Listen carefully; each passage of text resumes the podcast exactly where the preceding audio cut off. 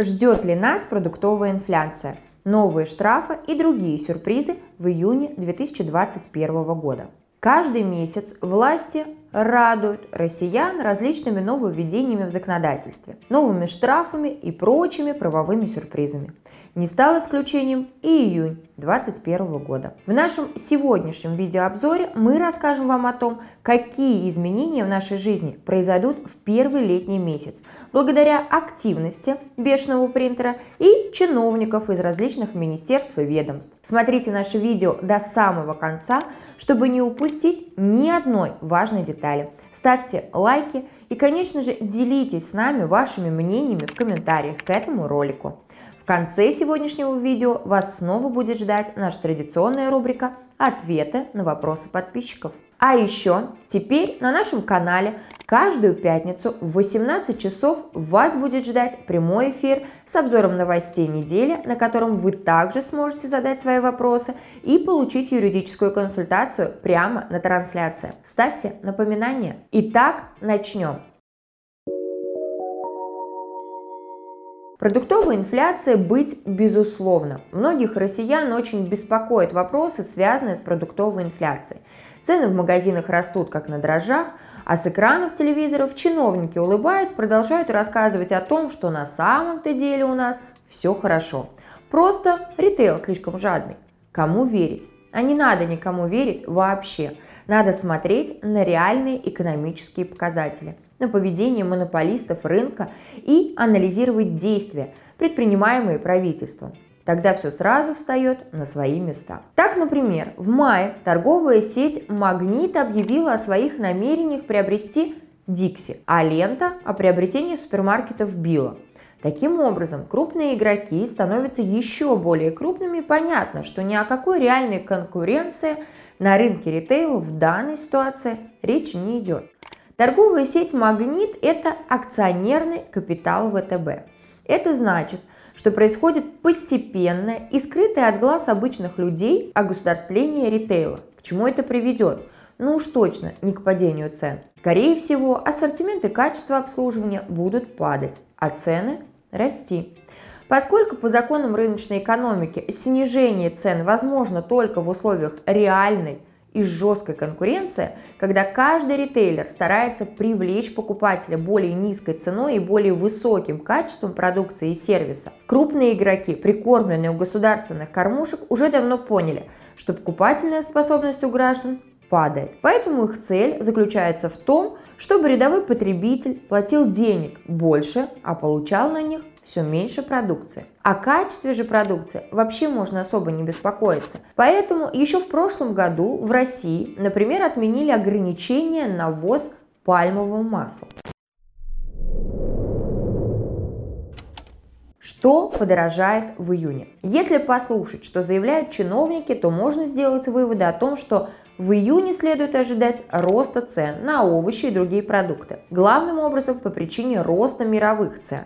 На втором месте называются причины неурожая прошлого года по отдельным видам продукции, например, картофеля, сахара и подсолнечного масла, а также ожидаемый неурожай этого года, связанные с неблагоприятными погодными явлениями, засухами и наводнениями. Также следует ждать отдельного подражания цен на молочную продукцию. Причинами в данном случае является рост мировых цен на корма для животных, а они в России едят преимущественно именно импортные корма. На упаковку и введение обязательной маркировки на сыры и мороженое с 1 июня этого года. Как поведет себя сахар, пока не ясно. С 1 июня соглашение о стабилизации цен перестанет действовать. Теоретически цены на сахар вновь могут пойти вверх, но скорее всего они останутся на закрепленных позициях, поскольку они уже и так чрезмерно завышены а потребительский спрос продолжает устойчивое падение. Цены на подсолнечное масло пока продолжают стабилизировать. Соглашение по маслу было продлено до 1 октября. Зерновой демпфер. Что же касается зерновых, то правительство вводит со 2 июня механизм зернового демпфера. Смысл этого механизма заключается в еженедельном расчете экспортной пошлины на зерно с учетом роста мировых цен, плавающей пошлины, и субсидирования агропроизводителей со стороны государства. По мнению правительства, введение зернового демпфера должно предотвратить резкие колебания цен на зерновые. Таким образом, цены на зерно все равно будут расти, но постепенно, то есть инфляция будет ползучей. Ждут ли россиян новые штрафы? Как всегда, санкциями особо обеспокоены автомобилисты, которых СМИ уже успели напугать новыми штрафами с 1 июня за резину не по сезону, потертый ремень безопасности и так далее. Спешим сообщить вам, что все эти новости на данный момент пока не соответствуют действительности. Новых автоштрафов с июня 2021 года не предусмотрено, но в ближайшем будущем, скорее всего, они появятся. Дело в том, что на данный момент существует расхождение между ПДД и тех регламентов. Поэтому пока привлечь водителя к ответственности за некоторые неисправности автомобиля не представляется возможным. Однако в ГИБДД уже вовсю работают над этим вопросом. В ближайшее время будут приняты поправки в законодательство, которые установят новый перечень технических неисправностей, при наличии которых эксплуатация транспортного средства будет запрещена. После этого при обнаружении неисправности из нового перечня водителей, естественно, начнут штрафовать. Тем не менее, еще раз подчеркну, что конкретно в июне 2021 года никаких новых штрафов не будет. Новости для пенсионеров. В июне заканчивается переход на карты МИР – Большинство пенсионеров нашей страны уже давно перешли на платежную систему МИР. Однако, если вы еще не успели этого сделать, то поторопитесь. У вас остался на это всего один месяц. Нового продления срока перехода на карты МИР в этот раз, скорее всего, не последует. А с июля 2021 года пенсионные и иные социальные выплаты на карты Visa или MasterCard приходить уже не будут.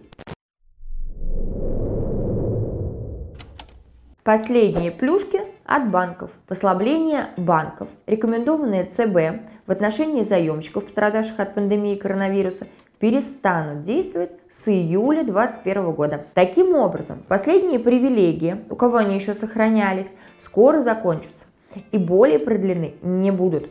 К этому надо быть готовым. Сочувствуем заемщикам, которые до сих пор так и не смогли решить свои проблемы с банком. Розыск владельцев недвижимости. С 29 июня власти будут обязаны осуществлять розыск владельцев недвижимости, приобретенной в лихие 90-е годы. Дело в том, что в те времена порядок оформления недвижимости в собственность отличался. В связи с этим в Росреестре на сегодняшний день отсутствуют актуальные сведения о владельцах 46 миллионов объектов недвижимости. 19,7 миллионов – это земельные участки, 1,7 миллиона – квартир и 24,3 миллиона иных объектов. Из-за того, что сведения отсутствуют, власти не могут собрать налоги. Поэтому с конца июня этого года чиновники будут обязаны самостоятельно осуществлять розыск владельцев такой недвижимости. Центробанк опубликовал черный список компаний. В конце июня Центробанк начинает публиковать черный список компаний, замеченных в нелегальной деятельности. На данный момент в этот список входит чуть менее 2000 организаций и интернет-проектов, выявленных в 2020 году. По заявлению представителей Центробанка этот список будет постоянно дополняться и обновляться – что позволит, по мнению финансового мегарегулятора, очистить рынок от мошенников и нелегалов. ГОСТ по эвакуации людей во время ЧС. Ну и напоследок, вишенкой на торте нашего обзора, безусловно, стал ГОСТ R22.3.17-2020 по эвакуации людей во время чрезвычайных ситуаций, вступивший в силу с 1 июня 2021 года. Этот ГОСТ появился в России впервые. Раньше ничего подобного отродясь не было. Зачем он понадобился, пока сказать трудно. Кажется, раньше никаких проблем с эвакуацией людей из зон наводнений, землетрясений, пожаров и прочих бедствий не наблюдалось.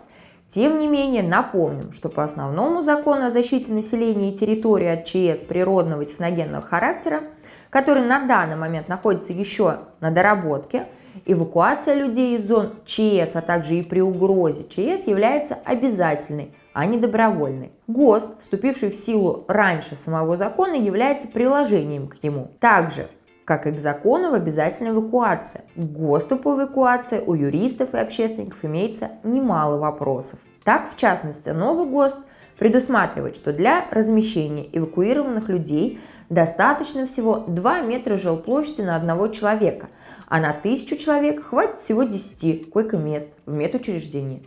Вывозить людей из зоны ЧС по новому ГОСТ предполагается в самосвалах по 15 человек, в автобусах по 40 человек и в электричках по 250 человек в одном вагоне. Также предусмотрена и пешая эвакуация в колоннах по 100 человек. При этом пешие колонны должны преодолевать за день 30-40 километров с остановками на 1-15 минут каждые полтора часа. Какие чрезвычайные ситуации природного техногенного характера, требующие незамедлительной эвакуации населения самосвалами и пешими колоннами, наше правительство ожидает в ближайшее время, ни в законе, ни в ГОСТе, ни в пояснительных записках к ним не указывается. Естественно, такое положение дел только порождает в народе новые слухи – и конспирологические теории, но никак не способствуют стабилизации обстановки. А теперь мы переходим к нашей постоянной рубрике «Ответы на вопросы подписчиков». Вопрос от Александра. Доплата ветеранам Великой Отечественной войны, детям войны зависит от региона. Ветеран, проживающий в Туве, Кировской области, Мари Эл, где-то еще в депрессивных регионах во время войны меньше испытывал лишение опасности, меньший вклад в великую победу внес, чем ветеран, проживающий в СПБ и в Москве. Как так-то? К чему это ранжирование? Сделайте единую сумму всем, всем одинаковую большую. Страна потянет. Их очень мало осталось. Можно даже и нужно за их вклад в победу сделать эти выплаты пожизненными. Уважаемый Александр, э, конечно, это вопрос не совсем юридический, но мы на него ответим, что доплаты э, федерального, из федерального бюджета всем пенсионерам, участникам Великой Отечественной войны, ветеранам а, Великой Отечественной войны, ветеранам труда, возможно. Из федерального бюджета сумма назначается для всех равная. Но есть еще доплаты, которые производят, а, соответственно, субъекты. В таких а, городах федерального значения, как Москва и Санкт-Петербург, доплаты из местного бюджета одного размера, а в других регионах они отличаются по размеру только потому, что разный бюджет у данных субъектов. Скажите, пожалуйста, как победить ЖКХ, не оплачивать попрошайки незаконные? А, уважаемые Веры, победить а, ЖКХ действительно очень сложно в настоящее время, но если вы считаете, что управляющая компания, либо товарищество собственников жилья выставляют вам счета на услуги с а, ценами, указанными в этих счетах, соответственно, неправильными, неверными, завышенными, вы всегда можете обратиться в государственную жилищную инспекцию с жалобой на установленные тарифы. Вы всегда можете оспорить данные тарифы в судебном порядке. А, обязательно здесь стоит учитывать, что тот тариф, который вам выставляет управляющая компания, да, он должен соответствовать постановлению правительства а, и не превышать максимальный тариф, который предусмотрен данным постановлением. Если вы сравниваете данные тарифы и понимаете, что ваша управляющая компания сильно действительно завышает эти тарифы, то необходимо обращаться, как я уже сказала ранее, в государственную жилищную инспекцию. Барнаул. Администрация города утвердила новый генплан, в котором хочет снести несколько районов частного сектора для комплексной застройки наших земель. При этом выкупить хотят землю по кадастровой стоимости никакой компенсации за дома, гаражи, бани. Столько в Барнауле старых полуразвалившихся двух-трехэтажных бараков, которые давно ждут своего сноса. Но застройщиков не интересует это ветхое жилье, им нужны наши земли а мы хотим остаться жить в своих благоустроенных домах и на своей земле. Почему кто-то другой решает за нас, где нам жить и может забрать нашу собственность? Получается, что в России уже отменили частную собственность. Уважаемая Инна, а, на самом деле споры с застройщиком, они встречаются очень часто, а, но есть э, два различия. Когда утверждается генплан застройки, допустим, э, дороги федерального значения, да, и на этом условии э, сносятся какие-то определенные строения, здания, выкупаются у собственников этих зданий, да, э, земельные участки. И другой случай, когда э, данная застройка от застройщика. Вот в случае, когда федеральные дороги строятся, тогда не, не можете вы противостоять. В любом случае был принят федеральный закон, а, в соответствии с которым имеют право не изымать а, земли, соответственно, строительство объектов федерального значения именно. Но если же это просто застройщик, допустим, обычного МКД, может быть, какого-то комплекса, то вы имеете право не продавать. А, во-первых, не продавать по той цене, которую вам устанавливают. Вы всегда можете провести независимую оценку своих объектов недвижимости. Если у вас стоят, вот вы указываете строения, надворные постройки, я так понимаю, бани, гараж, допустим, то вы можете, если они у вас стоят на а, кадастре, если они у вас отражены как надворные постройки, то, конечно, вы оцениваете и их. И можете обратиться в суд с оценкой, э, со спариванием стоимости той цены, которую вам предлагает, соответственно, лицо, которое хочет выкупить у вас. Если же вы не согласны, не хотите продавать, у нас есть э, замечательный пример, да, в Одинцово, э, в Москве маленький синенький домик, который стоит во дворе, соответственно, жилого комплекса просто потому что не захотели его продавать, не захотели уступать застройщику, так этот домик там и остался. То есть э, вы вправе все-таки отстоять именно свое имущество. Что такое цифровая подпись и почему ее так легко подделать? Есть срок исковой давности от лиц, имеющих право на приватизацию, выписанных и не выписанных. Или ждать, пока они что-либо приватизируют свое, так как это по закону можно сделать лишь единожды. Уважаемая Надежда, во-первых, а, приватизация у нас распространяется на лиц, которые зарегистрированы в жилом помещении. То есть а, выписанные лица, они никакого отношения к приватизации уже не имеют, они были выписаны с учетом, если они не писали заявление об отказе в приватизации, поскольку в таком случае они сохраняют право пожизненного пользования данным жилым помещением. А, соответственно, срока исковой давности на приватизацию у нас нет. У нас а, есть срок, на который продлевается приватизация. В каждый год у нас продляют э, приватизацию в стране в целом. И вот когда наше правительство решит, что нужно заканчивать а, приватизацию, они издадут указ, примут указ да, об окончании приватизации. Тогда все, что было не приватизировано, так и останется государственным. Здесь а, не зависит от лиц, которые проживают а, и зарегистрированы, которые заключили договор соцнайма на это жилое помещение. Обязать кого-то участвовать в приватизации, такой возможности тоже не существует. То есть даже в судебном порядке вы не можете обязать какого-то человека пойти и подать заявление на приватизацию. Если он не хочет, ну, значит, он не хочет. А, соответственно, у вас получается э, ждать, когда они приватизируют что-то свое, ну, если человек зарегистрирован, допустим, в этой квартире, он не может больше ничего приватизировать, потому что он прописан вот в одной квартире. Две прописки у нас, к сожалению, законодательством не предусматривается. Ну и что касается цифровой подписи, почему ее так легко подделать, на самом деле подделать цифровую подпись в настоящее время – пока что еще нелегко. Есть а, проверка, и это всегда можно установить, что, соответственно, была подделка цифровой подписи, в отличие от, собственно, ручно написанной, которая не всегда подается а, экспертизе, не всегда возможно установить время совершения данной подписи, либо принадлежность этой подписи определенному лицу. На сегодня это все. Следите за новыми обзорами изменений законодательства и судебной практики на нашем канале. Удачи вам и вашим близким. До новых встреч!